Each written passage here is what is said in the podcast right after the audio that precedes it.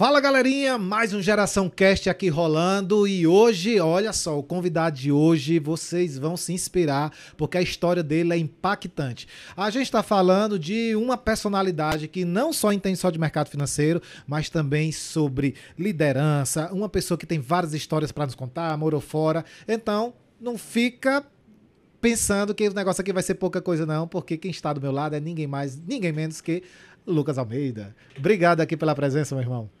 Pex, que maravilha estar aqui. Você não imagina assim a felicidade de receber o convite de vocês e estar tá aqui compartilhando, né, um pouquinho dessa história de vida, um pouquinho aí para esse público que está nos vendo que às vezes momentos difíceis acontecem, mas se você acredita em Deus e se você tem um propósito na sua vida, pode ter certeza que o sucesso chega. Eu quer que eu falei, quer que eu falei. Lucas, já quero perguntar aqui de cara para você. Uh, tu tem uma, uma história muito bacana, muito bacana mesmo. Tu já morou fora. Hoje, vestido impecavelmente, vê que você é um, um homem além de beleza e com a mulher lindíssima que está ali nos assistindo. Mas eu quero que tu conte aqui um pouquinho da, da, da, como é que foi tua história, como é que tu chegou onde tu estás. Foi, só foi flores o tempo todo? não existe, né? Não existe só flores. É, eu sou fruto, eu sou fruto de, cara, eu sou fruto de bênçãos divinas, né? A família que eu nasci, ela é maravilhosa. Nós somos muito unidos. Meu pai, minha mãe, meus irmãos, a família em si, como um todo, sempre foi uma família que nos elevou para cima, né? Nos elevou, né? obviamente. E a gente sempre acreditou em Deus, então o fato de ter uma religião forte, isso fez com que a, a, união da nossa família ela permanecesse até hoje, graças Tua a Deus. Tua família é toda cristã assim? Toda, toda cristã.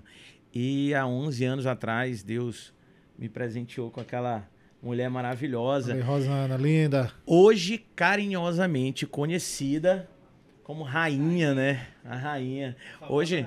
Rainha. É, a famosa rainha. Hoje eu ando, eu tô, eu tô caminhando e aí o pessoal fala: Lucas, e aí, tudo bem? Cadê a rainha? Sempre desse jeito, eu falo, ah, a rainha tá lá. O povo olha para ela, ela tá andando comigo, ah, tu que é a rainha, né? Ela perdeu o nome, é, realmente deixou de ser Rosana e virou rainha, né? E ela hoje. Uma é simpatia. Minha, minha, amiga, inclusive, ali, que a gente se deu super bem. Foi ou não foi, Rosana? Foi. Olha só, gente, ela falou que foi. É, com certeza. Então, aí você, há 11 anos, conheceu a Rosana. E já, já se encantou de cara? Fala, fala essa história pra nós. Como é que cara, foi? Eu tô olhando ali pra ela hum. e, sem dúvida nenhuma, eu me lembro um belo dia, ela entrou na sala que eu trabalhava e eu me apaixonei. Naquele exato momento ali, eu me apaixonei. Foi assim mesmo? Ó. Foi, foi desse jeito. Uhum. E dali em diante, alguns, alguns meses depois, a gente começou a se conhecer, né? E Deus me apresentou essa mulher maravilhosa, porque ela é uma mulher que, que eu acho que todo homem precisa, né? Para você se desenvolver, você precisa de alguém que te apoie, que acredite nas suas ideias, que acredite nos seus sonhos, que compartilhe dos mesmos sonhos. E isso aí é, é, eu acho que é primordial. Eu acho assim, muitas pessoas falam que os opostos se atraem, mas na verdade eu e ela a gente é muito parecido, a gente é muito parecido nos nossos hobbies e no jeito de trabalhar, na vontade de crescer, é muito parecido em família, na união com os nossos filhos, que nós temos dois. Dois e filhos, quantos do, anos? Dois filhos, um sete e o outro 18. É o meu enteado, João Marco. Uhum. Ele é o príncipe maior da casa e tem um príncipezinho, Lucas Filho. De sete anos, o Lucas. De sete anos. É um príncipe, é lindão. É não um trouxeram ele nessa viagem, não, ele. né? Ele até perguntou, hein? Ele vai assistir, vai. Papai, não me levou, né? E eu pedi. Mas. Tava em semana de prova, ah, mas tem uma. Mas tem uma. A gente já tem uma viagem daqui a 15 dias e ele já tá escalado para essa viagem, já, já se escalou. Aí tu tá, tá, com, tá com Rosana há 11 anos e qual é as dificuldades que vocês enfrentaram ali? Que teve uma que tu me falou que eu fui agora somar as datas. É, tu já morou fora. Sim. Duas vezes foi isso? Foi, duas vezes. Duas vezes. Quando é que tu foi a primeira? Porque a primeira tu foi e tu não, ainda, tu não era casado ainda. Não, ainda não. Ainda não era casado. Me conta um pouquinho dessa, dessa primeira.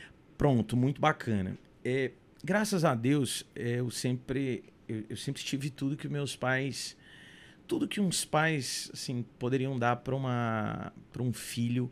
Sempre estudei na melhor escola, sempre tive as melhores roupas, sempre tive a melhor educação, mas eu sempre tive muita vontade de morar fora. E os meus pais, cara, assim, eles nunca deixaram morar fora, né? Porque uhum. aquela coisa de estar perto, saudade, essa coisa toda. Então, quando eu comecei a trabalhar, eu comecei a juntar dinheiro para eu pagar o meu próprio intercâmbio. Então, eu fui trabalhar de vendedor, vendedor corporativo da Amazônia Celular, lá, lá na região norte, é, norte nordeste, tinha a Amazônia Celular, né, que hoje foi adquirida pela Ui há, há uns anos atrás. Hum. E eu fui ser vendedor corporativo. Cara, mamãe quase deu um troço, né? Então, assim, é, eu fui o melhor vendedor durante três meses consecutivos. E recebi flores em casa, recebi cartas e, e realmente é, envolvia muita comissão e eu acabei ganhando um bom dinheiro, né? acabei ganhando um bom dinheiro e comecei a pagar o meu intercâmbio. E quando minha mãe olhou que já estava praticamente pago, que não tinha mais jeito, eles me chamaram e falaram assim: Tu pagou quanto? Eu falei: X reais, já tá tudo certo. Falou assim: Vou te devolver teu dinheiro. Foi mesmo? Nossa Sim. senhora. Aí eu falei, porra, cara, que sensacional. E aí eu fui para uma cidadezinha chamada Ocean City, né? Ocean City, no Maryland, uhum. é, próximo a Washington DC, uhum. próximo a Nova York, ali. Uma cidadezinha bem pequenininha. Fui lá trabalhar tu caiu lá ou tu escolheu? Não, acho que cai nessa né? quando é, é a quando... gente é, vai através de agência, é, né? De agência, de uma agência canto, e é. consegui. E aí eu fui trabalhar, eu já fui com emprego, tudo certo. Eu fui com o J1, né? O visto de trabalho. Uhum. É, tenho hoje Social Security, tenho tudo é, americano, né? E eu trabalhei no McDonald's. Lá eu tinha. Eu trabalhava, tinha dia que eu trabalhava 16 horas por dia. Eu tive um second job também, trabalhei no Subway, no Dunkin' Donuts, trabalhei carreguei mala, eu pô, foi, foi muito bacana, foi uma experiência maravilhosa. Foi a primeira vez assim que eu saí de casa. Você tinha quantos anos? Eu tinha 20 anos, 20, 21. Certo. Fiz, fiz 21 lá. Inclusive foi sensacional porque você consegue já entrar lá nas baladas, a aham, região lá era 21, aí eu falei, nossa senhora, então eu nunca consegui entrar. Então foi maravilhoso, foi muito bom, a experiência sensacional. Como todas, tem suas dificuldades, né? Mas passei as dificuldades rindo. E daí, beleza. Aí daí tu. Não, não teve um perrenguinho aí, não? Nesse. nesse... Me conta um perrenguinho. A galera ah, gosta de saber perrenguinho. Posso te contar um perrengue? Não, dessa viagem, não mistura. Dessa viagem. Vou te contar dessa viagem. Quando eu cheguei, cara, pô, eu fui com tudo tudo certo. Eu falava muito pouco inglês, hum. sabe? Eu, eu aprendi o inglês ali sozinho para passar na entrevista do visto, na entrevista do com o empregador lá americano. Aí eu, cara, chegando lá, eu cheguei no aeroporto de Baltimore e tive que ir para a estação de ônibus, tudo sozinho, pô, aquilo tudo novidade para mim, tudo sozinho. Eu pegar um ônibus e esse ônibus eu cheguei na determinada cidade. E iria uma pessoa iria me buscar lá nesse terminal de ônibus. Cara, quando eu cheguei lá nesse terminal de ônibus, parecendo aquela coisa de terror mesmo. Sabe? Só faltou vir aquele, aquele negócio rolando de, de. Aquele feno. É, aquele feno rolando. Só faltou isso. Cara, era um deserto. De repente, as pessoas que desceram do ônibus comigo sumiram, todo mundo foi embora. Cara, e eu fiquei só. Aí eu peguei o telefone e falei, meu Deus do céu, o que, que eu vou fazer? Fui, não, não, não tinha celular. Não tinha. Na época não tinha celular, mensagem, essas coisas assim, não. Eu cheguei lá sem nada. Fui no orelhão, eu já saí daqui. Antes, o meu primo, é, Frederico que carinhosamente a gente chama de Feco, ele já sempre cuidou muito da gente, assim, de irmão e tal, que a gente cresceu juntos. A mãe dele é minha madrinha.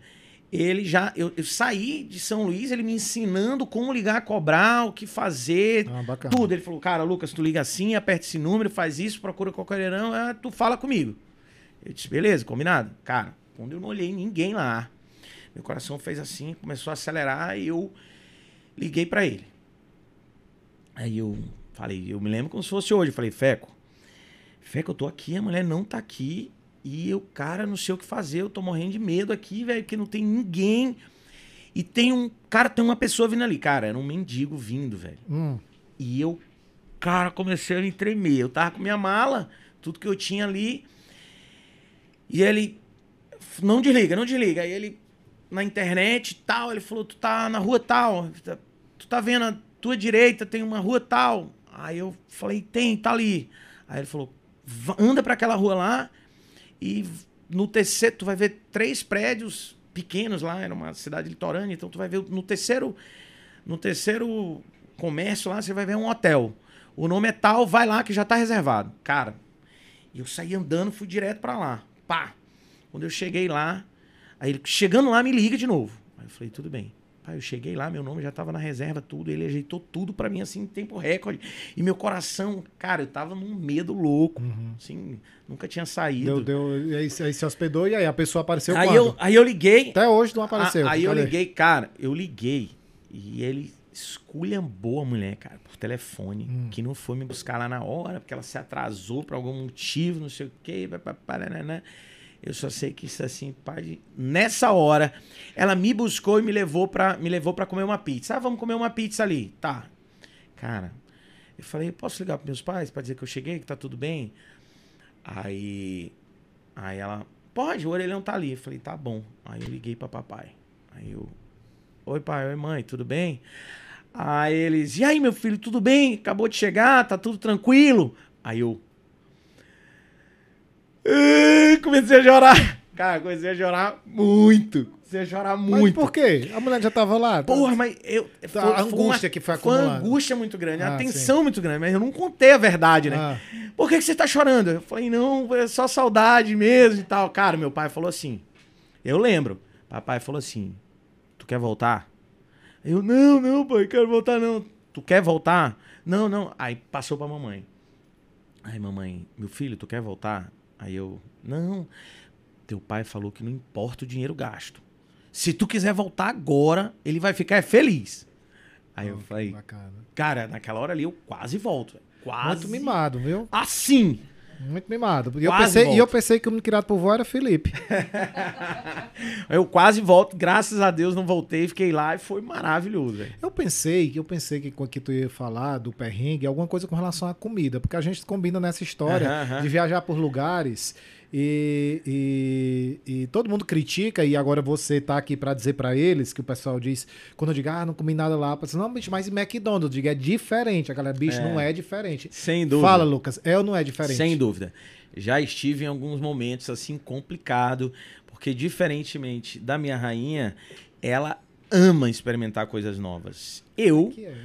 Eu gosto de trazer pro meu tradicional ali, entendeu? Sim. Pô, eu sinto falta de uma farinha, não vou te mentir, sinto falta de uma farofa. É. Então, é, paz, o McDonald's, que eu pensei que ia me salvar numa viagem uma vez que eu fiz com pra China com meu irmão. Hum, olha só. Fui para Canton Fair, né? A maior feira de exportações do mundo. Fui com ele. Cara, perrengue grande, amigo. Pelo amor de Deus todas as comidas ali insuportáveis de comer. E quando eu olhei o McDonald's, eu fui com sede ao pote. E aí? Cara, logo de cara, ele só tinha dois sanduíches. Ou um Big Mac ou um Mac Chicken. Aí eu falei, amigo, me dê aí um Big Mac e um Mac Chicken, eu vou comer os dois. Ah, meu amigo, na primeira mordida, pelo amor de Deus, gente. Vou falar um negócio pra ti, viu, Sam? Cara, negócio ruim, meu irmão. Ruim, apimentado, um negócio ali, sou desarrumado, não dá. E a, e, a, e a gente, e o pessoal acha que é frescura, eu vou falar por mim aqui. Porque eu, eu não, não, não posso falar pro Lucas, que o Lucas também parece que foi meio criado por vó. Mas o, o eu, se eu como uma coisa e eu não gosto daquilo, não é só dizer assim, ah, não gostei, não quero mais. Eu fico uma gastura o resto do dia em mim, sabe? Uma sensação ruim. Eu, e olha que às vezes, por exemplo, eu fui, eu tava em um, Dubai e eu, uh, eu fui comer, a gente foi para um chá, um brunch, na verdade, é, na, no Bujalarab. O único hotel sete estrelas do mundo. Aí a Sim. gente pensou assim, nossa senhora, cara, eu não consegui comer nada. Eu botava na boca e eu fiquei naquela, naquela assim. E daí, eu acho que até que eu já contei essa história. Eu falei assim, rapaz, olha, tu quer saber? Eu não vou nem. Tudo lá, tudo lindo, feito de ouro, mas a comida. Aí eu peguei e fui pra, pra Abu Dhabi. E eu fui é, almoçar num lugar maravilhoso lá e depois, olha, você veja que agora vocês vão entender o pesado da história. Eu, a gente ia visitar o Parque da Ferrari em Abu Dhabi, lindo, maravilhoso, que tem um teto que eu não sei se vocês já viram assim, visto de cima, é um formato de, de, de, um chaveiro da Ferrari, coisa mais linda. Resumo da ópera. É, fui para esse restaurante em Abu Dhabi e, e lá um, um, um, um buffet ó, maravilhoso, um, um hiper restaurante botei algumas coisas no meu prato. Quando eu chego assim na mesa, chama a comida bonita, chama a atenção. Quando eu cheguei assim com o meu prato na mesa, e tava assim com alguns convidados, amigos nossos que a gente foi, é, amigos de amigos também. Aí eu olhei aquela carne, achei a carne um pouquinho mais branca do que o normal. Parecia normal lá na hora, é mas a hora eu olhei uma carne assim mais branca. Aí eu perguntei para outra pessoa assim, eu falei, essa carne aqui é, é branca? Eu pensei que se é porco, não sei. Ele disse, não, é carne de lhama. Delícia. Aí eu falei, já. Tô fora. Não vai. E comecei a desconfiar das coisas que eu tinha escolhido no prato. Cara, isso aqui eu não tenho certeza o que é, não vou. Isso aqui não sei, não vou. Isso aqui não. Aí eu vi camarão no prato. Aí cara, eu... o camarão tem gosto diferente, cara. Aí não, então, eu pensei, não, mas camarão eu conheço tudo. Coloquei um camarão na boca. Vou arrebentar o camarão. Meu irmão, te juro, juro. Eu fiquei com aquele camarão na boca, um gosto terrível. Eu falei assim, bicho, eu não vou engolir isso. Só que eu tava com as pessoas na mesa e disse assim, o que é que eu faço? Porque se eu cuspir aqui na mesa, vai pegar super mal também. E eu fiquei alguns minutos pensando o que fazer do camarão na minha boca. E daí, aí acho que a ética venceu, eu falei, cara, eu vou engolir. Dá aquela engolida, cara. Já fiz isso muito. Engoli. Você faz... Engoli. Mas qual foi a consequência? A consequência é que eu fiquei com uma gastura tão grande que eu fui pro Parque da Ferrari e eu Mal. passei a a tarde inteira lá, todo mundo se divertindo, andando nos brinquedos, e eu sentado, eu sentado na praça de alimentação, com gastura, não fiz nada, não fiz nada, nada, nada, e esperando a galera só da hora de ir embora. Por quê? Por causa de um bendito camarão. Então eu não posso fazer essa graça. Tu falou do McDonald's há, há uns um mês mais, mais ou menos atrás, eu e o João, a gente foi pro, pro Peru. E lá, eu te falei, né, que o pessoal diz, nossa, a melhor culinária do mundo. Fui desconfiado, mas beleza, ok. Vamos lá. Quando a gente chega, aí tinha algumas coisas para o João fazer e a gente estava numa, num hotel que tinha de frente do hotel lá no Peru um shopping. E. Não, mentira, foi, na Argentina. Foi na Argentina e isso foi há umas duas semanas atrás. Foi. No Peru eu fui só. Aí eu peguei, tava lá na Argentina com o João, a gente estava em Córdoba. E chegamos, né, três horas da tarde, era três, João, aquela hora que a gente chegou, assim, era bem depois do almoço, né? Era que eu lembro que. Quase quatro, né? Aí eu falei, cara, vamos fazer um lanche aqui pra gente fazer nossas coisas. Ah, onde? Vamos no shopping. Quando a gente entra no shopping, a primeira loja que eu vejo lá na praça de alimentação é o McDonald's. Maravilha. Tô vamos, feito. Vamos no McDonald's. Tô né? feito. Chegamos lá. Ah, tem duas histórias pra te contar lá. É bacana essa. Eu sei que a gente chega lá, a primeira foi a zanga para pagar a Zanga para pagar. Porque assim, quando a menina chegou lá para pagar, é, é para pagar, fiz o pedido. Aí lá tinha uns hambúrgueres que a gente nunca, nunca, eu nunca tinha visto. É, coisa só de lá mesmo. Aí a gente fez o mesmo, o mesmo, o mesmo pedido. Na hora de fazer o pagamento, eu quis pagar por contato de celular. Sim. E as pessoas nunca viram isso lá. Não tem aproximação. Ah, não, não tem aproximação. E eu peguei e, e eu peguei, e, e, eu lembro, eu uso tanto isso, que tu acredita que naquele momento. Deixou a carteira. Eu não, não deixei, mas eu esqueci a senha. Eu, assim, num lapso, eu esqueci qual é a senha. Não uso nunca. Depois de aproximação no celular agora. Foi pego de surpresa é, e acabou hora, esquecendo eu esqueci ali. momentaneamente. Sim. Aí eu falei assim, meu Deus, e agora? Aí eu peguei o celular e eu falei, já sei. Ah, e detalhe, e o meu, e, e meu, e meu cartão não tem aproximação. O meu cartão não tem. Só o meu celular que tem. Aí o que é que, o que, é que eu fiz? Eu peguei, esqueci a senha. Cheguei a digitar e deu errado a senha. Pra tu ver, esqueci mesmo na, na, na Vera. E falei para ela: não, vai ser aproximação do cartão. Aí ela pegou e digitou lá o preço e eu com o cartão na mão. Aí na hora que foi para pagar, eu peguei e botei o celular. Aí, eu, puf, eu puxei, paguei, normal. Aí quando, mas só que eu tava com o cartão na mão, enganando ela, dizendo assim, não, vai ser por, por aproximação. Aí ela digitou, na hora lá, ela falou, pode aproximar. Eu peguei e aproximei o celular. E ela ficou olhando assim, aí deu ok e saiu a nota. Aí ela falou assim, o que foi isso? Ela perguntou. Mágica. É como que fosse, né? Aí veio o gerente dela, ela falou pro gerente dela. Ele pagou com o celular. Só que tava com a notinha lá, né? E ela ficou sem entender. Eu falei, eu falei, vocês não tem disso aqui não? Ela disse, eu nunca ouvi falar disso. Hoje na China é tudo no WeChat, né, cara? Você, tipo, WhatsApp, você Pois consegue... é, pois é. Então, você veja como é diferente. Beleza, chega o McDonald's. O McDonald's que a gente nunca nem viu, primeiramente pelo tamanho. João, Gigante. Gigantesco. E a gente pediu o duplo, não foi o triplo. ainda tinha a versão do tripla, a gente pediu o duplo. Resultado, primeiramente, uma delícia. É. Delícia. A gente voltou lá pra comer ele, foi ou não foi? A gente voltou lá pra comer ele. E nas duas vezes, assim, eu não. Eu tava morrendo de fome. É, eu não consegui acabar ele, não consegui. João também não, não conseguiu. Aí tu vai dizer, aí é a hora que tu diz, aí tu diz que eu que sou criado por vó. Eu não consegui, João não conseguiu. Aí quando foi o, o outro dia que a gente voltou lá, fui morrendo de fome. A gente foi, vamos que hoje a gente vai decidir a enfrentar e ganhar essa luta.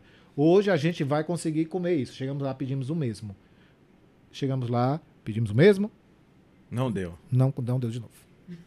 Não tem como comer McDonald's nesses lugares, porque quando a gente viaja, minha rainha me mata se a gente. Se ela gastar a fome dela num McDonald's. Ela Ela mas tem nem no que Mac comer. Mill aqui, vocês não foram, o Mac Mill O comemorativo. Mac Mill Ah, fomos mas- uma vez. Ah, só, que é comemorativo. Pra comemorar, só Pois isso. é. Ah, tá. É, porque vocês têm meninos, então tem que ceder, né? Porque, poxa, Foi exatamente você tem isso. três meninos que gostam do McDonald's. tem no, você tem três meninos que gostam do McDonald's, por favor, porque aqui, ó, o Lucas, É, tu é fã de McDonald's. claro, eu amo tudo isso. eu amo muito tudo isso. Trabalhei no McDonald's, não tem como, cara. Acordava 5 horas da manhã no escuro, num- na neve, gelado na porra, ia lá trabalhar, felicidade, saía 11 horas da noite. Mas tu não abusou, não? Ó, de Tipo, jeito nenhum, ninguém Meu abusa, Deus. nada. Quanto mais tu come, mais tu quer. Eu mostrei, eu mostrei pra rainha aonde eu trabalhava, o McDonald's que eu trabalhava e como eu voltava de bicicleta até a casa que eu morava. Eu morava Ah. numa casa de um, de um americano que alugava a parte de cima. Então, Ah, era um monte de beliche em cima lá e eu voltava de bicicleta. Meu irmão, era escuro. Parecia filme de terror, velho. era, Floresta tu ia um que lado, horas e voltava que horas? É, eu ia 5 horas da manhã, tinha vez que eu voltava às 11 da noite. Pegava dois turnos, porque faltava alguém, aí eu ia fazer. Porque, Porque é assim, por hora também lá. Claro, né, e, se- e se tu trabalhar lá acima, se eu não me engano, trabalhar acima de 42, ou era 43, ou era 30 e pouco, não sei, tu já ganhava a tua hora mais 50% da hora. Então, pô, era lindo. Sim. Era Tem, lindo. tem, uma, era- tem, uma, tem uma história também de McDonald's aí. Tu, já, esse fanzasse McDonald's, eu tenho uma boa pra te contar. Tu que trabalha no mercado financeiro e já já vai já entrar nesse assunto. Que ainda tem um, um- ainda um assunto que é a tua segunda viagem. Pra gente entrar no mercado financeiro, que é onde tu dá show também. Ah, um dia eu tava fazendo um, um, um, um pitch de uma- eu, traba, eu, eu trabalhava, representava uma empresa americana e eu estava nos Estados Unidos.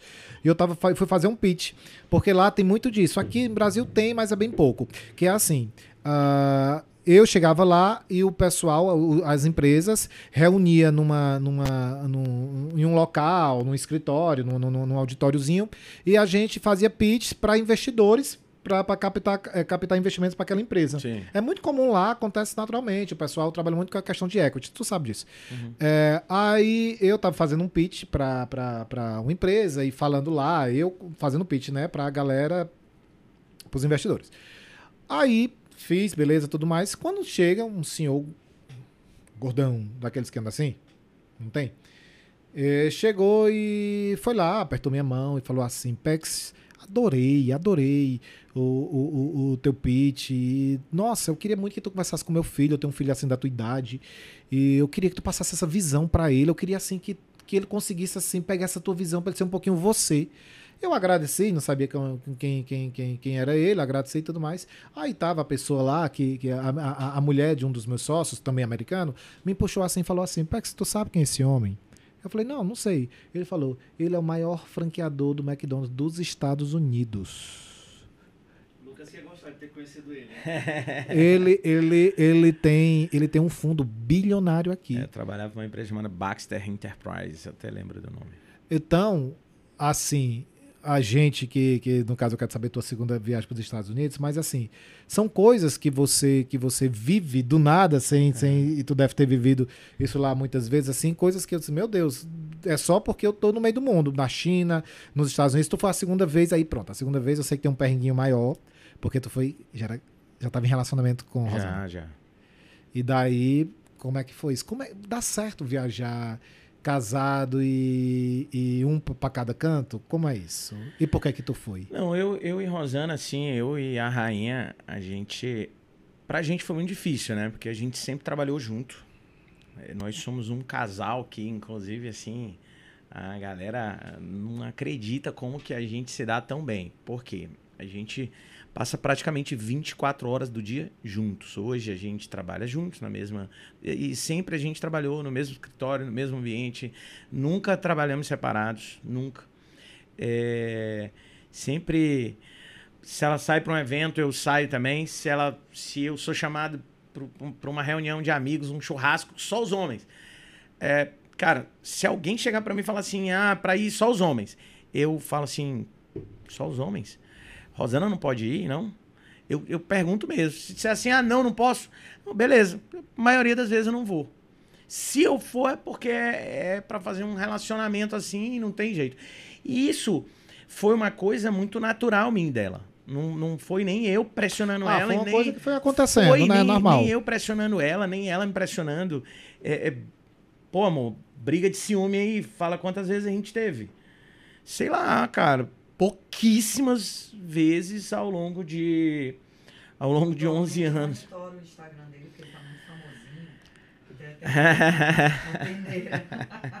hoje, hoje o Instagram, de vez em quando, ela responde lá também. Mas assim, eu sou um cara que eu e ela, a gente sempre teve esse, esse relacionamento bem tranquilo, né? Então, é, houve, uma, houve um momento e, e- e em todo... Cara, o que acontece? Eu acho que não tem a vida de alguém aí que seja só flores, né? É, eu acho que em todo momento você hora você tá bem e hora você tá ruim, principalmente financeiramente, né?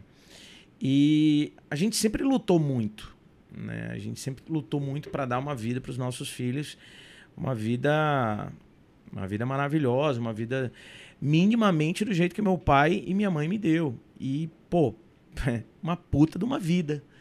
Cresci numa puta de uma casa. Então eu precisava eu sempre precisei e preciso correr atrás para dar isso para os meus filhos, né?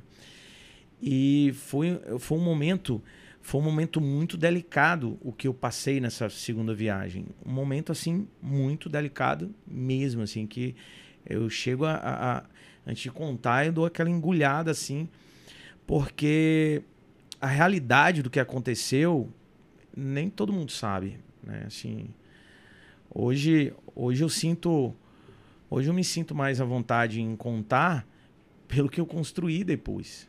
Mas eu acho que se eu ainda tivesse, não que eu não estou na batalha, mas se eu ainda tivesse no perrengue, eu acho que seria muito difícil eu abrir meu coração e contar assim.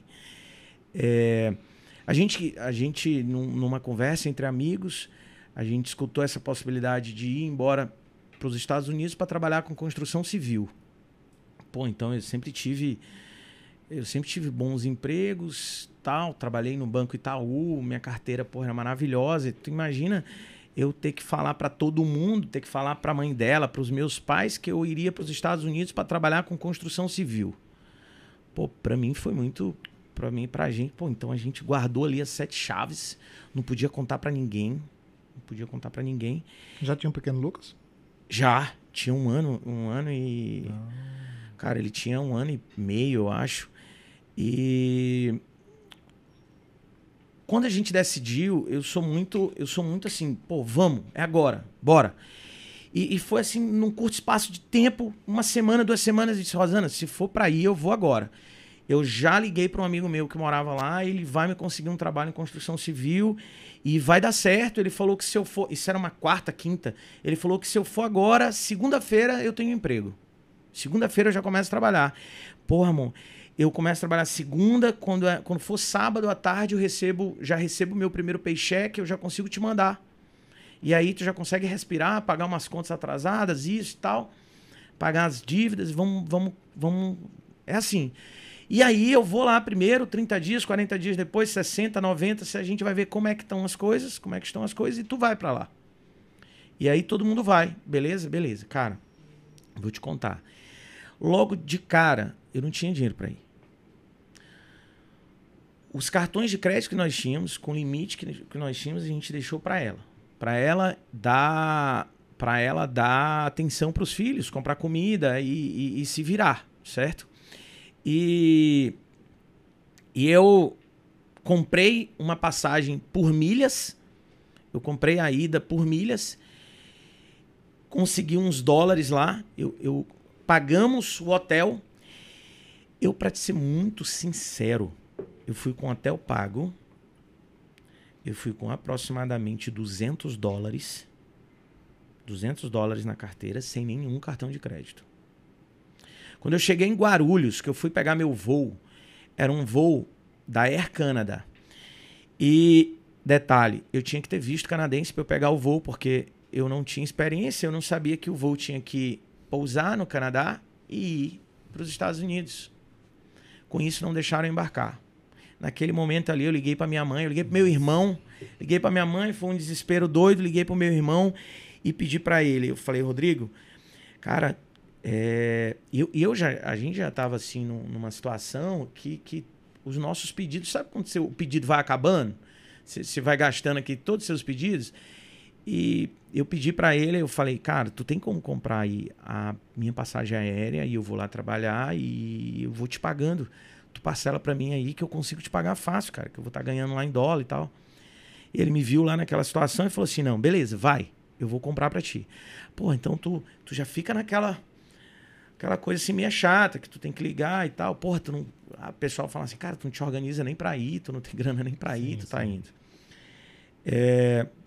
E ele comprou a passagem de cima da hora, viajei, cheguei lá. Para economizar a grana que eu tinha, para economizar a grana que eu tinha, eu ia trabalhar de manhã no hotel eu pegava, guardava, fazia uns dois, três sanduíches, botava na mochila do, do café da manhã, botava na mochila. Eu ia pro, eu ia pro trabalho de construção civil lá, aquele, aquele pesar, aquela coisa doida. E eu e eu comia o lanche que vinha da, do café da manhã, hum. certo? Então, uma fruta, um negócio, tal. À noite, eu chegava de frente pro hotel, tinha o McDonald's, eu ia lá e comia um double cheeseburger de um dólar e nove centos comia lá e voltava, guardando dinheiro. Quando chegou no meu último dia, eu ainda não tinha encontrado um lugar para ficar, porque tinham me falado, cara, Lucas, tu vais conseguir um quarto. Tu vais conseguir um quarto na casa de alguém, saca? E, cara, foi um dos momentos mais difíceis da minha vida. Um dos momentos mais difíceis da minha vida, assim. Você não imagina o que foi aquilo ali. Eu comecei a procurar, nada de achar, comecei a falar com os caras que trabalhavam comigo em construção civil, de repente me mandam. Aí eu já tinha um celular que comprei lá, cheguei e comprei. É, me falaram que tinha um sofá na casa de uma menina, eu lembro do nome dela, é Aline, e que ela me alugaria por 300 dólares o mês, o sofá. Falei, cara, eu vou passar meu primeiro mês no sofá mesmo, da, da casa dela, da sala, e depois eu depois eu vou para um lugar melhor. Vou, guardo um dinheiro ali e vou para um lugar melhor. Tu, tu fazia, tu fazia assim, tipo uma, algum tipo assim, dizendo, meu Deus, mas eu vou passar no sofá, olha onde eu cheguei, ou tu pensava assim, não, hoje é no sofá e depois eu... eu como, era, eu, como é que tu encarava Eu, eu pensava esse... assim, eu pensava, cara, hoje é no sofá, amanhã eu tô melhor. Sim. Eu sempre, eu, eu nunca, assim, é, eu vou te falar, eu nós somos três filhos, certo? De sangue da minha mãe, e temos dois de criação, que são dois irmãos meus. É, eu sempre fui o mais desgarrado, eu sempre fui o mais aventureiro, eu sempre fui aquele cara assim que eu, eu não tenho medo de trabalho, sempre encarei mesmo e não tem conversa comigo não. Se for para trabalhar, eu trabalho, não tem conversa. Eu preciso de resultado, eu gosto de resultado. Cara, eu fui pro trabalho de manhã, dei check-out no hotel, botei as minhas roupas e minha mochila, dentro do carro do cara que passou para me buscar. Eu, eu tinha uma mala de mão, uma mochila, uma mala de mão, uma mochila e uma pochete aqui guardar os meus principais documentos aqui dentro, debaixo da calça. Fui trabalhar. Beleza. Fui com a roupa do trabalho, é, passei o dia trabalhando. À noite, eu peguei uma carona eu peguei uma carona. E qual era o combinado? Meu combinado, eu consegui com o cara que me empregou lá. Falei assim, cara, tu vai me pagar sábado? Então, o que tu vai me pagar sábado, fala lá com a. Porque tinha que pagar antes o local, né? Fala com a moça lá da casa, a Aline, que tu garante o pagamento no sábado. Ninguém me emprestou dinheiro lá e eu não tinha dinheiro, eu não tinha 300 dólares. E eu não podia ligar para minha mãe e contar a verdade, meu pai contar a verdade, aquilo ali, porque senão, Deus livre. É aquela situação ali que você não, não quer abrir para ninguém, né? Só quem sabia dessa situação era Você Rosana. pra ela? Eu contava muito pouco para É ela. isso que eu ia eu não contava Como é que ia ficar ela aqui também? Aqui, eu né? não contava o perrengue, eu não contava a- a- essas situações, esses detalhes pra ela, né? Eu dizia que eu tava muito bem, que tava tranquilo, falava coisas boas, etc. Cara, o cara conseguiu o sofá pra mim. Eu peguei uma carona com um cara que trabalhava comigo, o nome dele é Rodrigo. Inclusive o mesmo nome do meu irmão. Chegamos na casa, batemos lá na porta. Era um, um- tipo um- uns apartamentos assim de dois andares, assim, um térreo e mais um. E tinha, eu bati lá na porta e ele e elas não, não ninguém atendeu. Aí tudo bem, eu deixei minha mala na porta da casa e fui assim pro estacionamento. Eu olhava assim reto, cara, eu olhava reto assim pra mala. Olhava lá, fiquei conversando com ele, esperando chegar, ela ligou. Eh, Ele ligou, e aí, Aline, tá chegando? Tô e tal. Cara, beleza. Ela chega. Meu irmão, quando essa mulher chegou, que a gente foi entrar na casa, eu olhei para um lado, olhei para o outro e falei: cadê minha mala? A gente tava dentro de um condomínio, cara. Cadê minha mala? Padre, aquilo me esfriou. Roubaram minha mala. Roubaram, roubaram, roubaram, mesmo. roubaram. Naquela hora ali que eu olhei mala, ela, como assim? Como assim roubaram tua mala? Tá louco? Procura e tal. E eu fui procurar, olhei, rodei, puxei meu telefone e liguei pra polícia. Falei, cara, roubaram minha mala, eu tô aqui, tô assado, tô não sei o quê. Meu irmão, quando essa mulher escutou que eu tinha ligado pra polícia, ela veio assim, gritando em cima de mim perguntando se eu era problema, que não sei o. Cara, me humilhando assim de todas as formas. Todas as formas ela me humilhou. A polícia chegou e eu tava muito. Naquela hora ali, eu já tava assim, extremamente traumatizado ali daquela situação. Todo sujo de obra, todo sujo, com minha mochila nas costas. Eu não tirei minha mochila das costas e sem saber. A polícia olhou para um lado, olhou para o outro, anotou lá, foi embora. Não deu em nada. Cara, o, o, cara da, o cara da obra, ele que me levou, falou assim, Lucas, é, cara, a situação tá muito complicada aí, né, pra ti. Tu não quer dormir lá em casa? Aí eu falei, quero, vou, vou dormir, sem problema. Ele Aí- era, ele era... ele era gente boa, Não, mas cara. brasileiro, americano? Brasileiro, Ah, tá, brasileiro, tá, tá, tá. brasileiro. Ele me levou pra casa dele com a mulher dele lá. Ele me botou pra dormir num sofá, cara. Nem me ofereceu um banho. Nem me ofereceu um banho. Era o Rodrigo. Nem me ofereceu o banho. Aí, é, eu dormi sujo. No meio da noite, assim, numa hora assim que tava tudo escuro, eu escutei a mulher dele falando pra ele. Ai, e aí, sim, aconteceu isso com ele e agora tu vai manter ele aqui em casa. Ai, eu falei, meu Deus do céu, isso de madrugada. Eu falei, caralho, falei, meu pai do céu. E ele, não, relaxa, amanhã ele já vai sair. Aí eu, de manhã, fomos pro trabalho. Acordei. Pariu. Meu Deus do céu, o que, que eu vou fazer? Meu Deus do céu, o que, que eu vou fazer? Meu Deus do céu, o que, que eu vou fazer? O que, que eu faço? Vou ligar para meus pais, vou fazer alguma coisa. Aí eu liguei para mamãe. Falei, mãe, roubaram minha mala. Acredita? Aconteceu isso, isso, isso. Aí, mamãe, cara, mamãe foi bem, eh, meu filho, mas tu tá bem? Tô. Ah, tá, não, olha, depois tu compra aí alguma coisa e tal. Ela não sabia da minha situação financeira real, né? E eu falei, não, mãe, beleza, tá certo, beijo, tchau. Eu pensei que ela ia falar assim, ah, eu vou te mandar aí um dinheiro pra. Pô, cara, como eu era uma vez que aconteceu na adolescência. Não foi assim. Eu, beleza, também não vou pedir. Desliguei o telefone, voltei pro trabalho. No meio do trabalho, vem o cara, o meu contratante lá, e falou assim: olha, eu falei com a menina de novo, ele, ele soube da situação, ele falou, eu falei com a menina de novo, ela disse que vai te aceitar lá. E eu já acertei com ela que sábado eu vou pagar os 300 dólares para ela.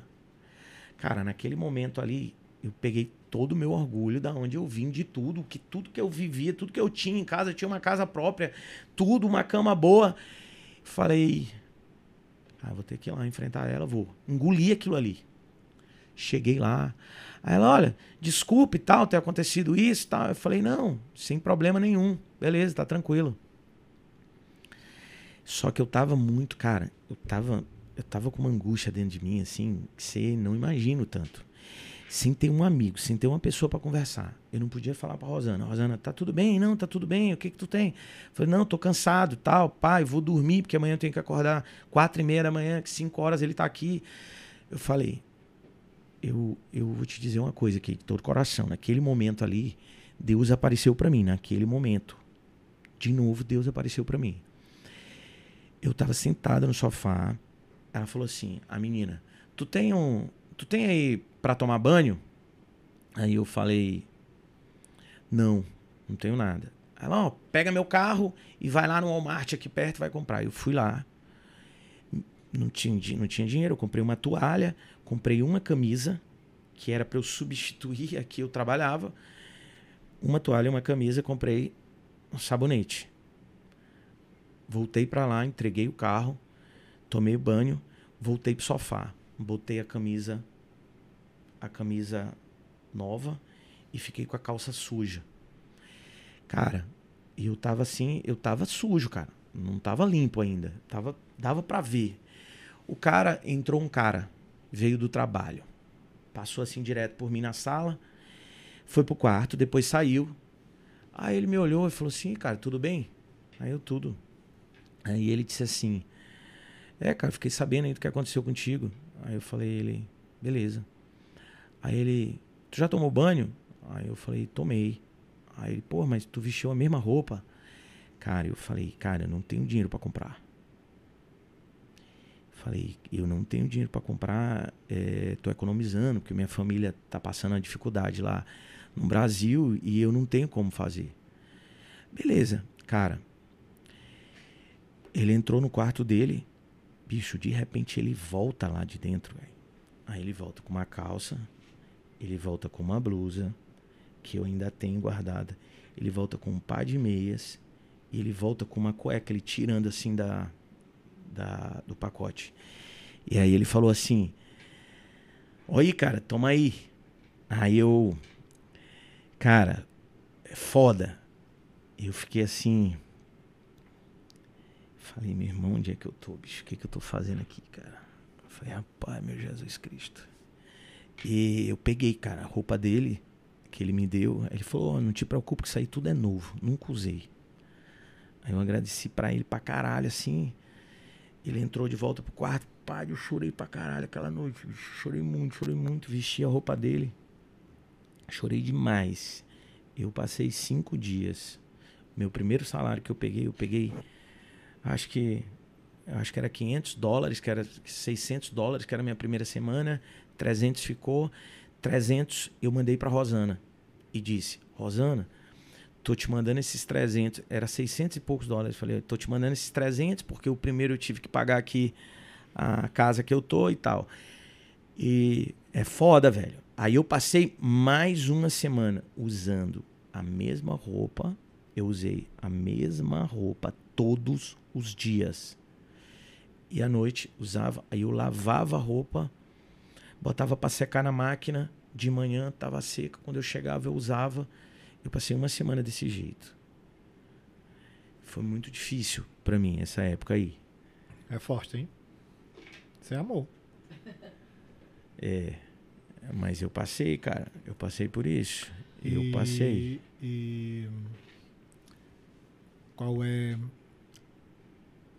o que se passou depois? Como é que você tipo assim, foi, foi, foi, muito duro esse começo. Ficou melhor depois? Cara, é, lá não, né? Lá muito difícil, porque o cara, o cara foi assim, sequências de acontecimentos. O cara combinou me pagar 170 dólares inicial por dia. Depois ele desceu para 125 dólares. O combinado era pagar por hora. Teve uma vez que eu virei à noite trabalhando, inclusive eu tenho fotos muito bacana. Virei à noite trabalhando com o pessoal. Falei, cara, virei à noite, massa, vou ganhar aqui praticamente o dobro. O cara não contou isso aí. Ele falou: não, não, o máximo que eu posso te pagar é 30 dólares a mais aí pra tu ter virado. O cara realmente ele enrolou, não só eu, como várias outras pessoas. Um cara chamado Edmilson. É brasileiro. Brasileiro. Ah, gente. Ele enrolou, me enrolou, enrolou outras pessoas. E, e assim, mas lá, no meio dessa situação, eu conheci o mercado financeiro, né? Opa. Eu conheci Não, o mercado vamos entrar financeiro. nessa história. Foi lá no meio desse caos todo É, que, que começou a sua história a minha história. de mercado financeiro. Conta pra nós essa história aí. E, e, cara, era um amigo que, que morava lá. E assim, ele não, ele não é hoje esse mercado financeiro que você olha na internet, um monte de falcatrua. O cara andando de helicóptero e não sei o que, esbanjando dinheiro, rasgando e essa coisa toda. Não, cara. O cara, ele vivia numa casa simples e ele fazia a grana dele, mercado financeiro. E ele falou, cara, hoje eu vivo disso aqui. Faço minhas viagens e tal, pá. Trabalhando ali todos os dias, né? E eu... Ele começou a me ensinar, eu pedi para ele me ensinar. E nesse meio termo, eu fui chamado para um emprego aqui no Brasil. E eu não pensei duas vezes, porque com o mercado financeiro eu consegui fazer um- um- uma quantidade de dólares lá, que eu comprei minha passagem aérea de volta, consegui mandar um, um- pouco para Rosana e trouxe também um pouco. Eu lembro que dentro de um mês eu fiz aproximadamente 5 mil dólares, 6 mil dólares. Que eu não ia, coisa que eu não ia fazer naquele momento na construção civil, e fora isso eu não ia, não ia me desgastar do jeito que eu me desgastei lá muitos dias de trabalho. E eu voltei para o Brasil. Fui assumir esse emprego, muito, por sinal com salário muito bom, mas eu continuei me desenvolvendo no mercado financeiro. Né? Então, essa foi a grande virada de chave que eu entendi que o mercado financeiro não era só para os ricos. Eu imaginava que só os ricos entravam no mercado financeiro. Warren Buffett e esses os grandes ícones, né? E eu falei, cara, isso é para mim. Eu vou sair do zero. Vou sair do zero e vou mudar de vida. Mer- mercado financeiro, então, entrou assim numa. Não, talvez naquele período da, da, da, tua fase mais difícil, né? Porque eu não estou falando só da, da, da, questão financeira. Eu estou falando de estar de tá morando em outro país, longe da família, de muitas coisas no mesmo momento. E ver o mercado financeiro que pôde, inclusive, como você falou aí, que te possibilitou você comprar a sua passagem de volta para vir para sua família, para a mulher que você tanto ama, para o seu filhinho que você tava, tinha um mais velho também. E, e, e mais do que isso, mas não é só voltar. É voltar para o seio da tua família, mas com a perspectiva. Né? Porque você voltou dizendo, pronto, agora eu voltar e começou com o mercado financeiro e nunca mais parou. E aí nunca mais parei. Nunca mais parei. E tu sabe uma coisa, assim, ó, quando eu comecei, que eu voltei de lá, que eu comecei a melhorar de vida, eu realmente comecei a melhorar de vida mesmo, assim, significativamente. Eu, hora nenhuma, eu parei contato com esse esse querido amigo que me ajudou, Hum. mas olha só, não no mercado financeiro. Esse cara que estendeu a mão, que me deu aquela muda de roupa. E por que que eu tô falando? Por que que eu tô Como é o falando nome dele? disso? O nome dele é Matheus. Ele Ah. mora aqui, inclusive, do lado, ele mora em Campinas, numa cidadezinha do lado de Campinas, coladinha. É, e por que que eu tô te falando? Cara, de lá pra cá, eu só pedi a Deus pra eu retribuir pra ele o que ele tinha feito por mim. E várias vezes eu conversei e falava com ele, cara, o que, que, que você tem? Que que você tá, como é que tá a tua vida? E tal, não sei o que. Tu volta quando daí? Não, eu vou voltar final do mês. Eu falei, por que, que tu vai voltar final do mês? Aí ele, não, porque eu tô juntando dinheiro pra, pra comprar a passagem. Aí eu falei, que isso, meu amigo? Eu compro tua passagem, você quer voltar amanhã? Você quer voltar depois? Ele, não, eu só volto no final do mês, fica tranquilo. Aí, não, Lucas, não te preocupa. Aí eu, porra, cara, como é que eu vou fazer? Eu ficava me perguntando como é que eu vou fazer, como é que eu vou fazer. Aí ele me contou de um sonho. Ele falou, cara, eu tenho um sonho de. Pô, pô cara, o cara. Simplesão, cara, gente boa demais, o cara é maravilhoso. Aí ele me contou de um sonho uma vez quando a gente tava lá, que ele queria montar um- uma carrocinha de cachorro-quente. Se estiver me assistindo aí, tu vai ver que eu lembro, hein? Uma carrocinha de cachorro-quente que ele queria estar com a mulher dele. E, pô, vendendo o cachorro-quente dele, tirando a graninha dele por dia. E aí, final de semana, ele tomava a breja dele, a cervejinha, tomava a breja. E eu, pô, cara, tu vai montar teu negócio de cachorro-quente? Pô, eu sou louco pra montar um negócio, cara. Sou louco pra montar um negócio. Por que, que a gente não faz uma parceria? Eu invisto num carro de cachorro quente e tu Toma conta. toma conta. E aí, só depois que tu tiver tendo lucro, tiver bem, estabilizar a tua vida, a gente pensa aí em repartir. Aí ele, não, não sei o quê. Pai, o cara me. Ô, Matheus, é difícil de retribuir um favor, rapaz. aí Como é que falei, faz? Jesus, o que, que eu vou fazer, cara? E eu fiquei atrás dele. Uma história engraçada disso aí, do, do Matheus, por que, que eu tô fazendo esse perrengue? Esse, esse perrengue não. Por que, que eu tô fazendo esse ADN contando essa história? Porque hoje ele tá na minha sala, que eu tenho ao vivo, o Brothers Club, e hoje ele tá e tá se dando muito bem. Opa, vamos organizar essas, essas ideias aí. Tu chegou, começou a ganhar, ganhar dinheiro, mercado financeiro, mudou tua vida. Tá aqui todo chique, que, rapaz, vocês não podem nem ver como esse homem tá chique aqui. O cinto dele aqui, eu tô buscando uma maneira de roubar.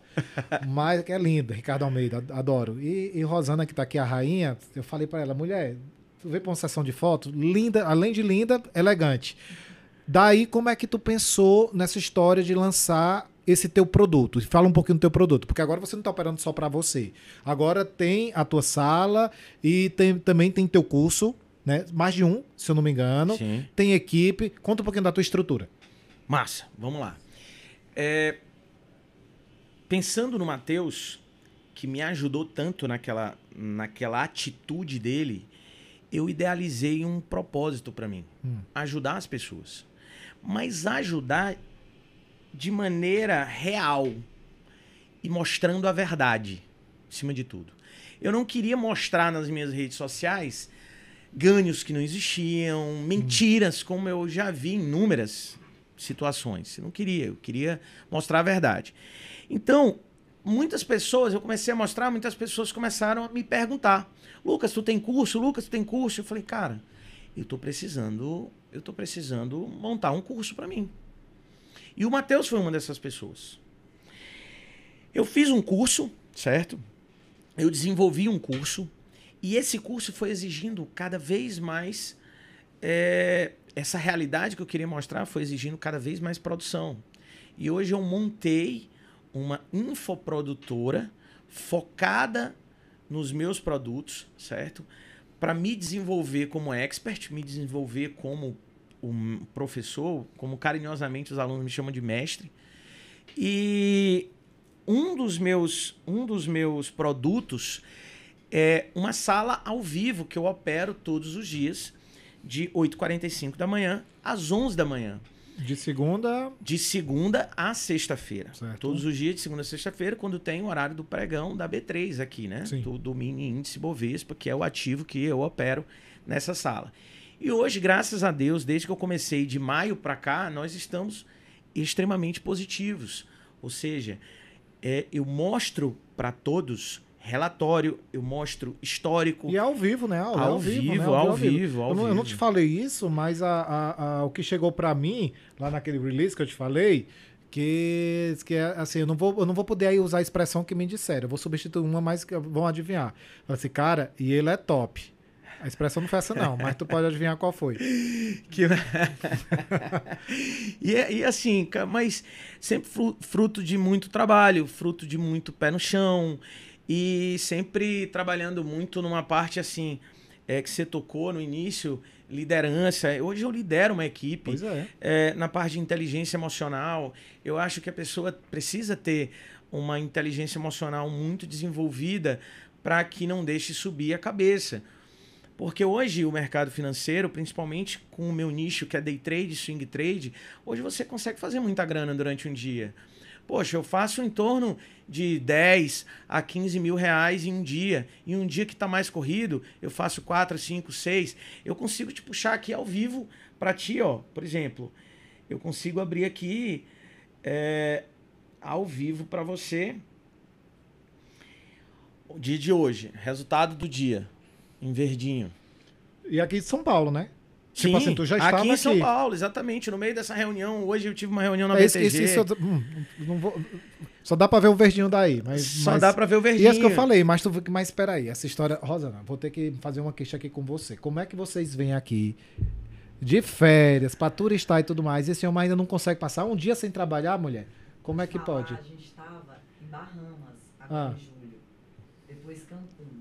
Pergunta, eu tenho imagens, vídeos, in- inúmeros. Eu na piscina, eu na praia e ele operando no celular. A melhor coisa que aconteceu foi quando a gente chegou numa praia lá das Bahamas, a mais bonita de todas. Não pegava internet. Olha a minha alegria. Olha só. Foi quando eu consegui Perrengue louco. corona com ele brindando. Perrengue louco esse dia, hein? sem beber sozinha. Você perguntou perrengue em viagem, foi quando essa. quando viu? vocês olharem aqui o Instagram da, da Rosana, que é. Diz seu Instagram. Arroba Rosana. Arroba Rosana Miranda. Quando você olhar lá o Instagram dela, você não pode perguntar, ei, Rosana, tá separada porque eu não vejo as fotos, tá viajando sozinha? Não tá sozinha, é porque ela tá viajando e ele tá trabalhando no quarto do hotel. Exatamente. Não é isso, gente.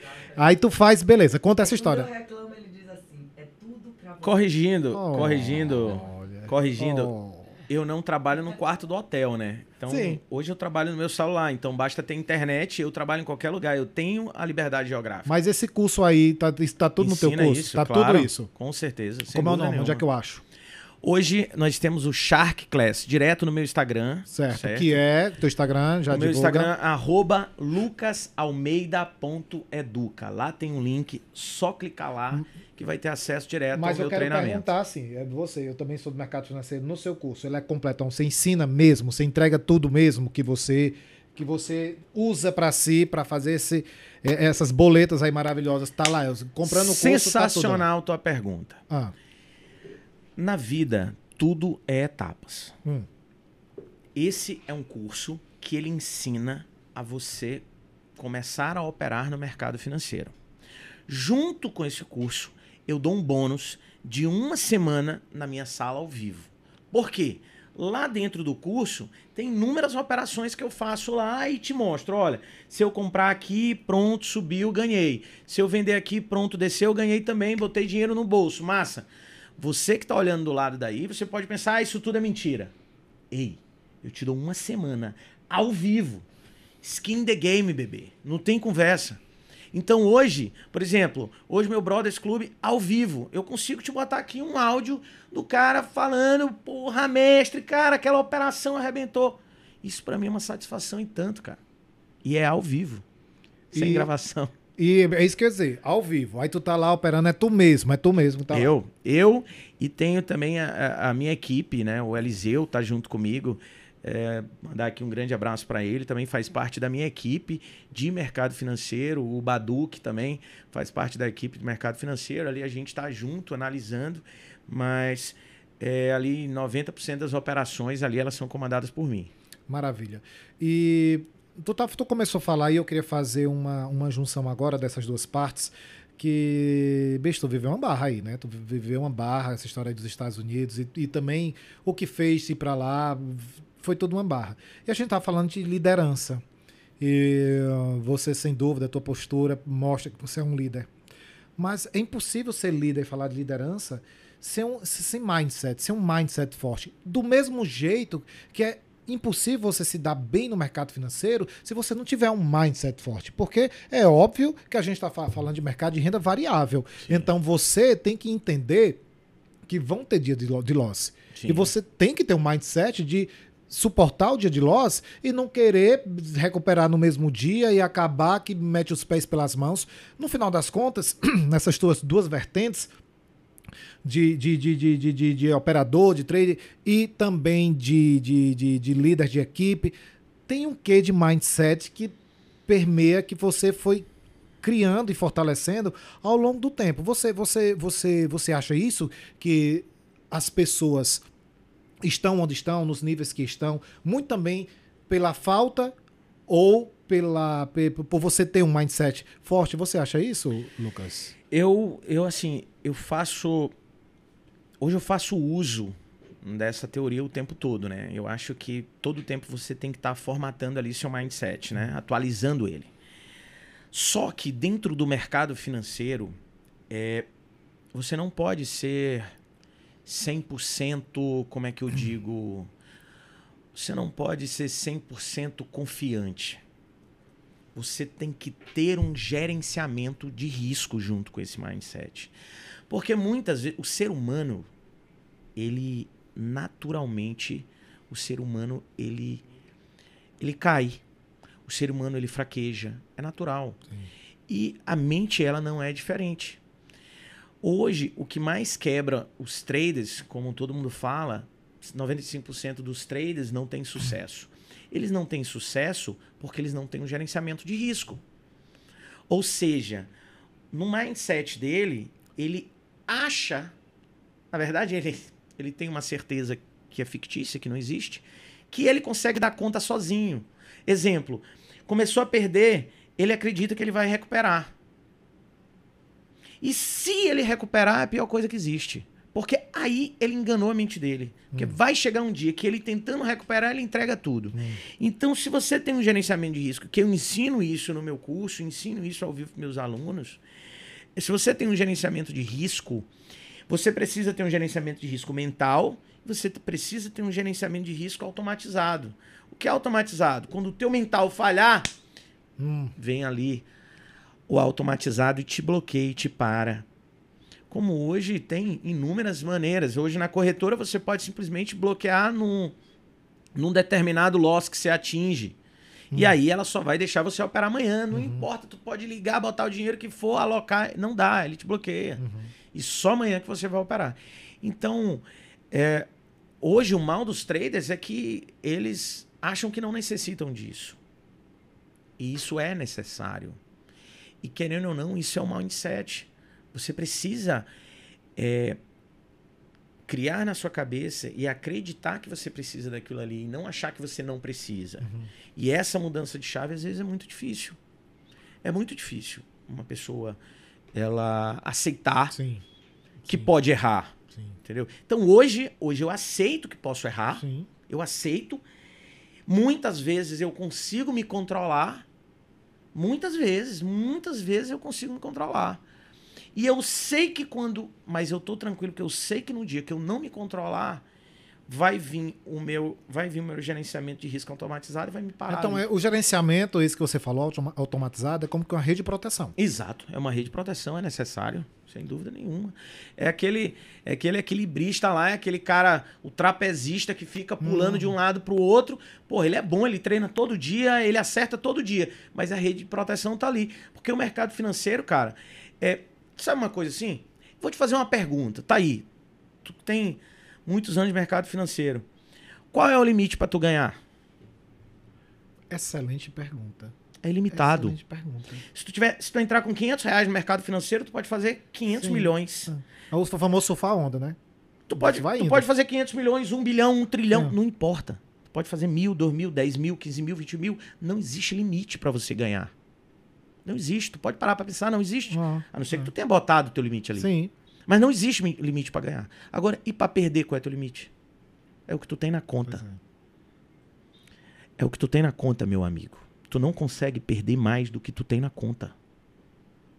Não consegue, pô. Tem módulo, tem Simples módulo assim. no teu curso disso, de mindset? Claro, sem dúvida nenhuma.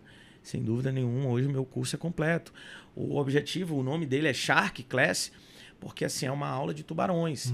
Eu ensino hoje a pessoa operar como um tubarão, como um grande player. Pô, quem manda hoje no mercado? Vou te fazer uma pergunta. Quem faz aquela barrinha subir? É os grandes players que decidem, naquele momento, injetar contrato. A barrinha sobe. Quem decide a barrinha descer? Os grandes players. Suporte e resistência. Eu vou te fazer uma pergunta. Pô, Felipe, tá no mercado financeiro aí também. Me diz uma coisa. Quem decide se um suporte vai romper ou não? É uma piaba? não é, cara. É um grande player que decide. Agora eu vou romper esse mercado. Uma das principais perguntas que eu recebo.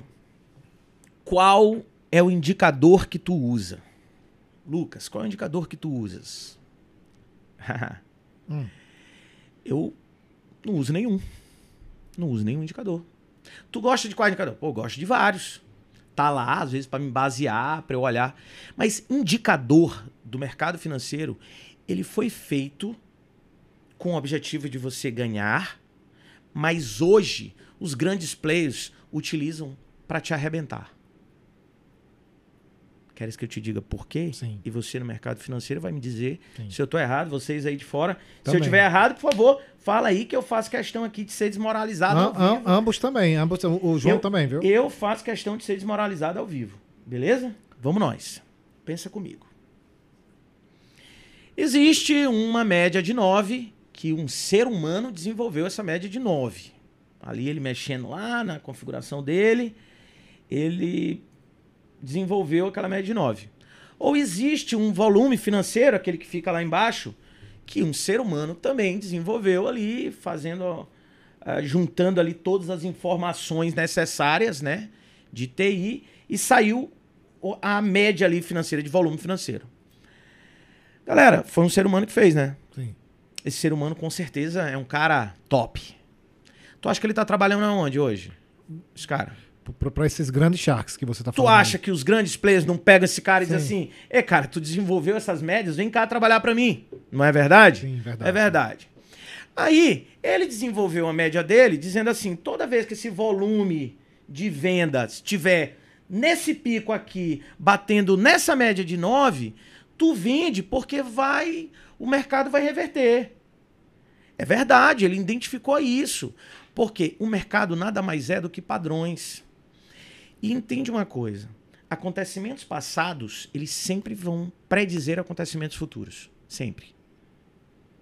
Então, se você conseguir entender padrões do mercado financeiro do passado, vai existir a probabilidade muito grande dela se repetir. Então vamos lá. O grande player, quando ele tá, ele olha lá uma barra de resistência, ele olha lá uma resistência e o mercado está subindo. Bate na barra de resistência, o que que hoje os principais cursos ensinam? Vende. Se bateu na barra de resistência, a probabilidade é de regressar, de reverter. É uma reversão do mercado. O grande player que inventou isso aí, ele tá te olhando aqui, ó. Aí ele começa a ver. A galera começou a vender, ó. Piabinha vendendo, piabinha vendendo, piabinha vendendo. Hoje existe, todos os professores ensinam um stop técnico. Stop técnico é de quantos pontos? No máximo 150, 200 pontos. 100, 150, 200 pontos. O que é que um grande player precisa fazer para ele te tirar do mercado? Fazer tu ficar, tu perder teu dinheiro. O que é que ele precisa? Ele só precisa levar 100, 150 pontos, 200 pontos, o mercado ele te tira. Quando ele te tira, ele regressa. Aí tu que perdeu o dinheiro fala assim: "Porra, foi um falso rompimento. O mercado não respeitou. O grande player fez esse movimento, cara. O grande player fez esse movimento. Ele finge que rompe, aí ele começa a analisar ali se tem muita gente comprando. Ou se tem muita gente vendendo. Pô, se tem muita gente vendendo, é porque ele quer que essa muita gente, as piabinhas, as piabinhas estão querendo que desça. Ele fala assim: opa, não senhor, eu vou continuar comprando. Se ele continua subindo e continua entrando gente vendendo, querendo descer, ele vem estopando todo mundo. Aí ele rompe. Pá, ele vai lá pra cima, ele decide, fala assim: não, não, todos vocês perdem dinheiro. Quem decide ganhar, quem ganha ou não dinheiro aqui sou eu. E quem vai ganhar dinheiro sou eu. É só os grandes players que ganham, meu amigo. Não tem conversa. Então, se você não operar do jeito deles, na tendência deles, na onda deles, é isso.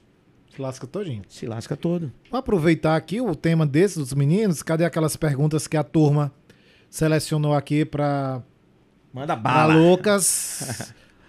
Ah, loucas, loucas. Tem, tem, tem pergunta aí. É, eu já vi operações tuas ao vivo, né? Na época que tu ia lá no, no escritório lá em São Luís. E eu vi que tu nunca operou realmente com os indicadores. Mas, no entanto, é, tu acredita que. Tu acha que o contexto macroeconômico ele confluenciando com a análise dos candles, que é o price action, se torna melhor a questão da tomada de, de- da tomada de decisão. Engatando nessa pergunta, tu usa algum outro tipo de artifício, sem ser apenas o price action, na tomada de decisão no gráfico? Tu usa tape reading, dá uma olhada onde os big players estão posicionados, onde eles estão se posicionando, justamente nessa questão que tu falou, do falso rompimento. Muitas das vezes eu, eu, eu opero B3, como você sabe, né? E eu opero o índice dólar, né?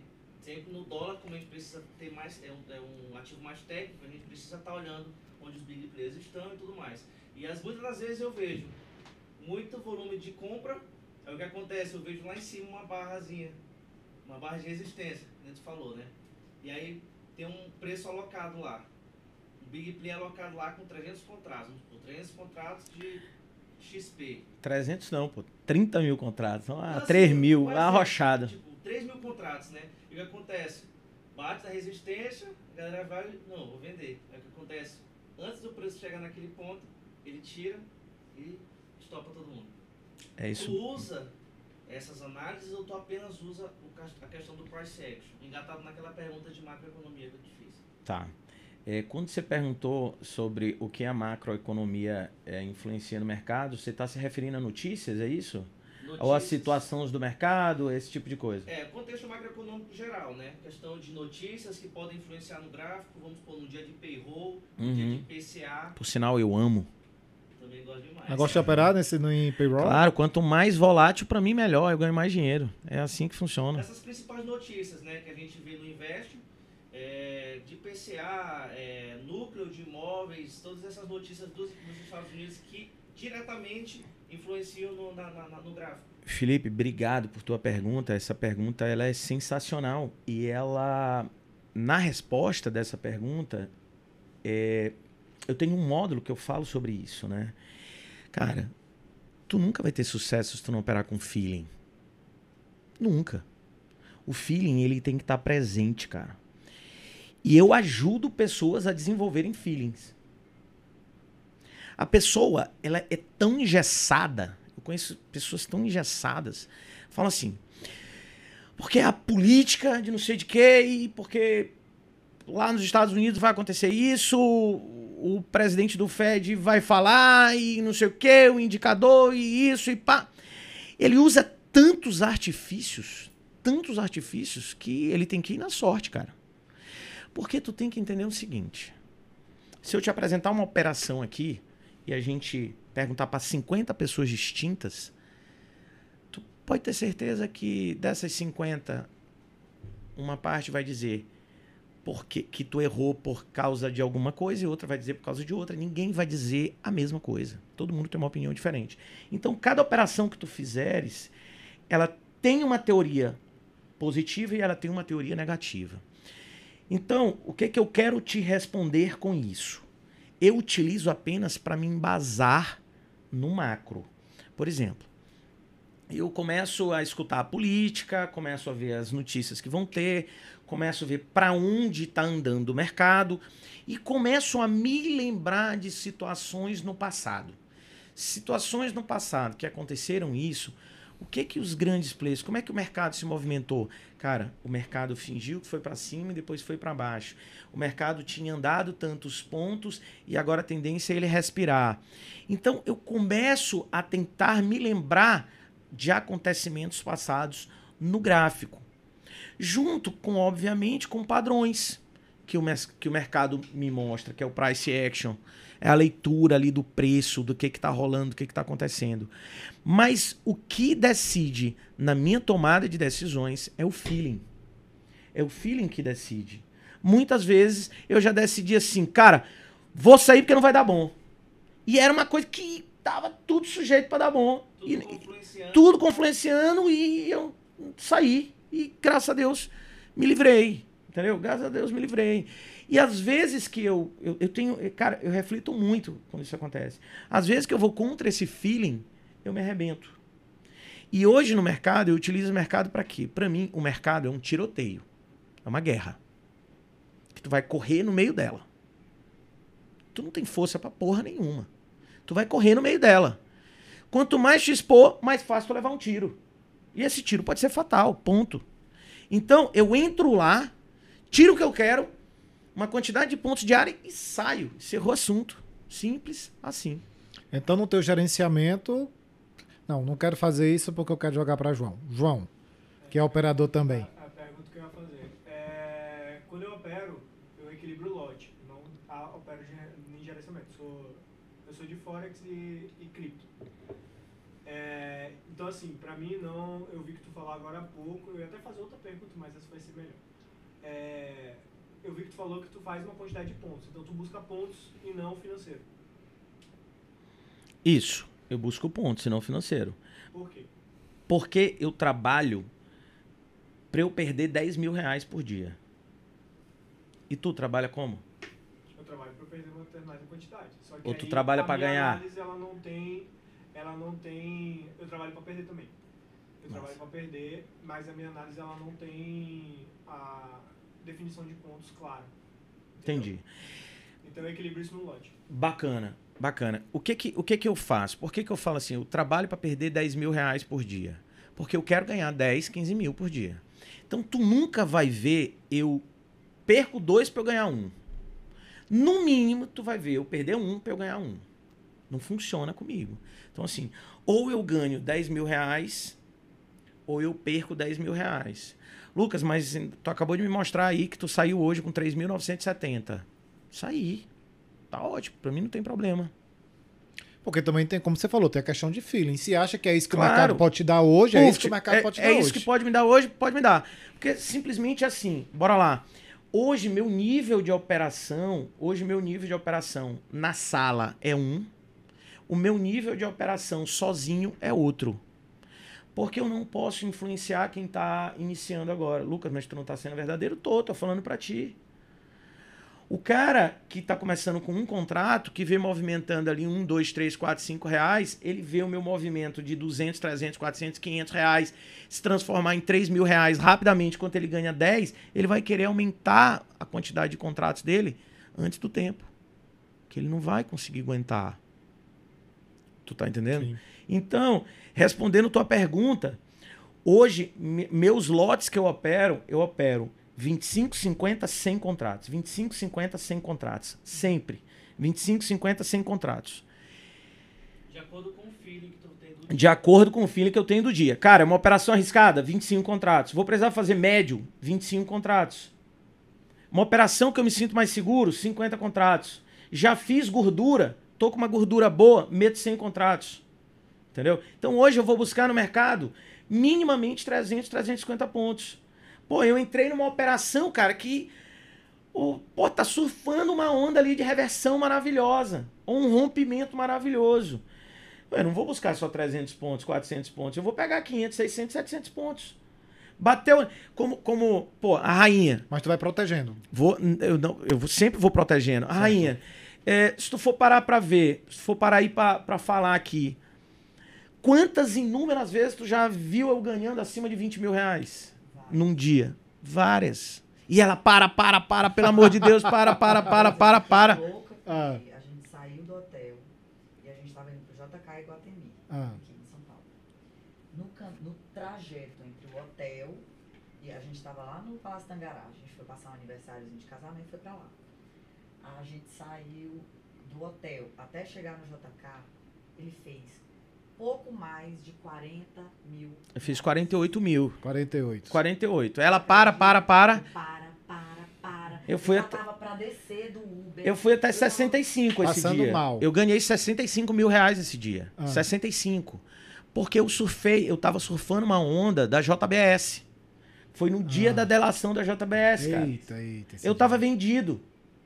E vá! Desceu numa velocidade louca. Quando tava descendo numa velocidade louca, eu fiquei sabendo assim, ah, JBS. Aí eu meti mais contrato vendido. Cara, eu comecei a ganhar aquilo ali. Rosana ficou louca, velho.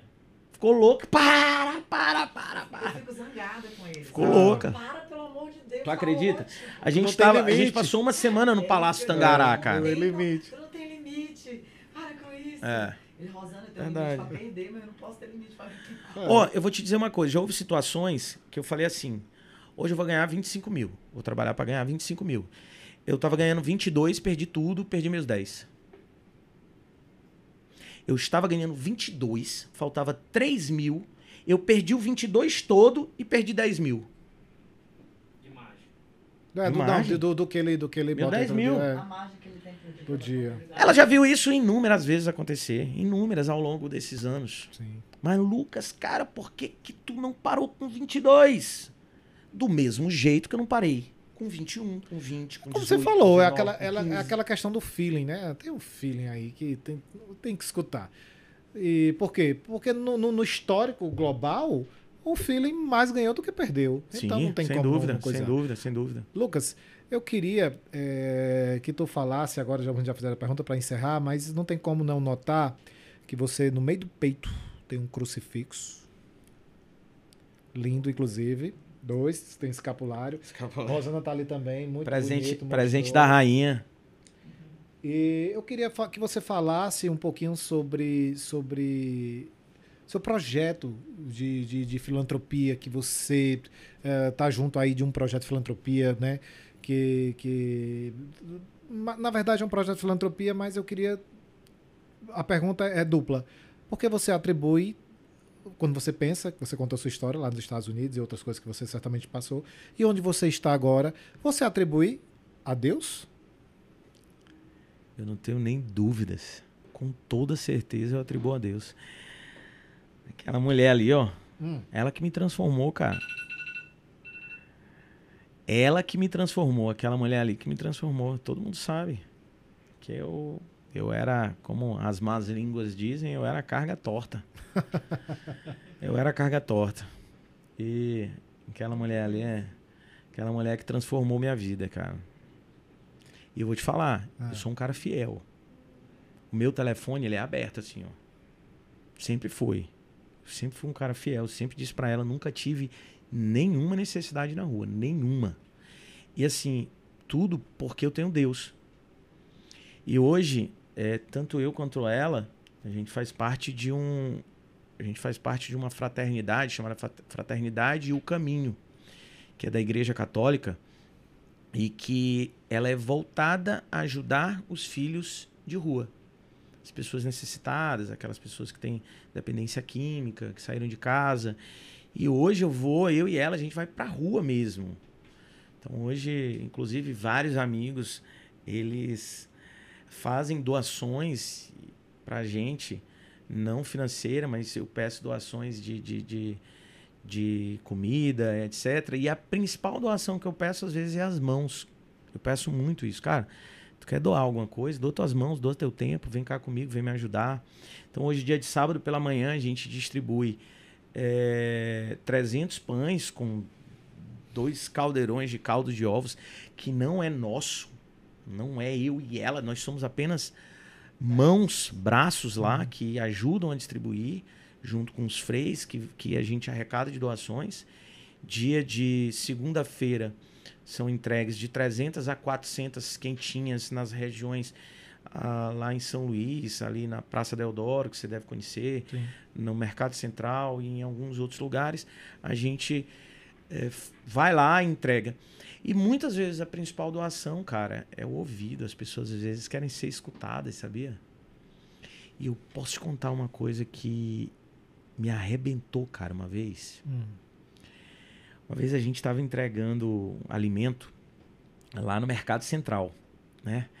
E aí eu estava na calçada conversando com, com que hoje são meus amigos ali, alguns filhos de rua se tornaram amigos queridos ali. E eu estava conversando com eles, cara, e, e eu estava de chinelo, eu sempre vou de chinelo. E eu fui descer assim o, o batente do Mercado Central e eu tenho um problema nesse meu joelho esquerdo.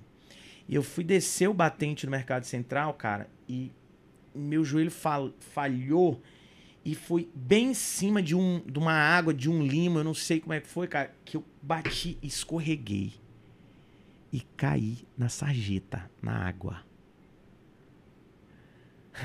Tô- eu tava de calçadinhos, de calçadinhos e chinelo, cara, me molhou inteiro da água da sarjeta suja de esgoto. Água de esgoto mesmo, no sério.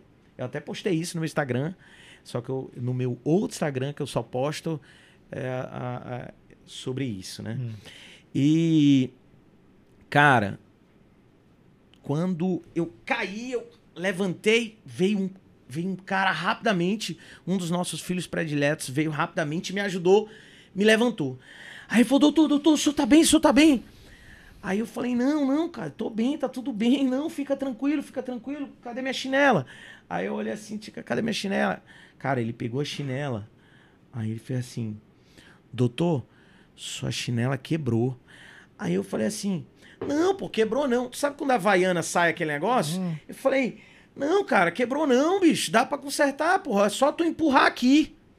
Aí eu, quando eu peguei pra empurrar, aquele negoção que- da, da chinela tinha realmente arrebentado. Não tinha como pôr de volta. Aí ele falou: Não, doutor, não, quebrou mesmo. Aí eu falei. Só que, cara, eu tava tão nervoso por ter caído ali. Eu tava assim: Não, não, cara, fica tranquilo, fica tranquilo. Aí ele falou assim: Doutor, quebrou. Aí eu. Sério, cara? E não, não dá pra ajeitar? E eu fiquei assim, cara, como é que eu.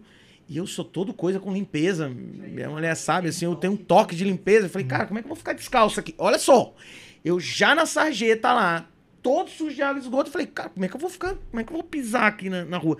Aí eu falei pro cara, eu falei, não, cara, não dá pra ajeitar. Aí ele disse assim. Ele me chamava doutor. Ele falou, doutor, não, não tem como ajeitar. Não tem como, quebrou. Doutor, fique com a minha chinela. Aí ele tirou do pé e me deu a chinela dele. Era uma chinela feminina que ele tava usando. Cara, quando eu olhei aquilo ali, eu falei: "Não, meu amigo, que isso, pelo amor de Deus, me desculpa, cara, eu não tinha visto que tinha quebrado mesmo". Aí ele: "Não, não, use minha chinela, use minha chinela, use minha chinela". Aí eu falei: "Não, não", e ficou aquela aquela cara, aquela briga ali, velho. Ficou aquela briga, eu juro por Deus, pô. Briga no bom sentido, aquela discussão ali. E eu, eu não estava acreditando aquela reflexão. Eu falei assim, cara, ele tirou tudo que ele tinha ali. Pô, uma chinela que ele tinha no pé, pra ele é tudo, né, velho? E isso, assim, é uma lição, né? Cara, foi, É foi, lição. foi assim, inacreditável pra mim aquilo ali, cara. Eu falei assim, bicho, tudo que a gente faz por eles aqui é, é pouco. Gente, com essa mensagem aqui eu quero encerrar porque de tudo que a gente pode deixar de mensagem em termos financeiros, de mindset, de liderança, mas não tem como deixar algo mais forte do que a mensagem de Deus, né? Não é verdade? Lucas, queria te agradecer, meu irmão, por a tua presença, mas por esse papo que inspirou nós todos aqui, galera que está assistindo. Que história de sucesso, mas não poderia ser diferente, porque vem de um ser humano desse seu tamanho. Obrigado pela tua presença, meu irmão. Obrigado, viu, querido? Pô, sensacional. Agradecer o convite ali ao Felipe, grande amigo, um cara que admiro muito.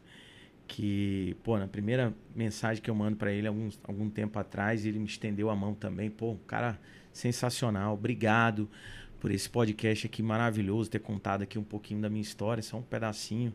História emocionante, né? Cheia de altos e baixos. E graças a Deus hoje a gente tá num- numa posição boa e a gente luta para se manter aqui, né? E amanhã a Deus pertence. É isso aí. O agradecimento é todo a Deus. Obrigado. Todo ele. E você, que se emocionou, que assistiu, que se inspirou. Esse vale ou não vale a curtida? Lembra que eu falei no início? Lógico que vale. Manda para os teus amigos, mas manda para aqueles teus amigos que sim, que querem operar no mercado financeiro, para aqueles teus amigos que têm assistido, que tá passando por uma história difícil. Veja como é que você pode inspirar pessoas. Comenta aqui qual foi essa parte que mais te emocionou, qual foi a parte que mais te inspirou. Segue essa galera, Lucas, a Rosana nas redes sociais, que essa galera dá show em cima de show. E onde é que a gente vai se ver de novo? A gente vai se ver de novo na próxima quarta-feira, no nosso lançamento aqui. A gente se encontra lá. Valeu!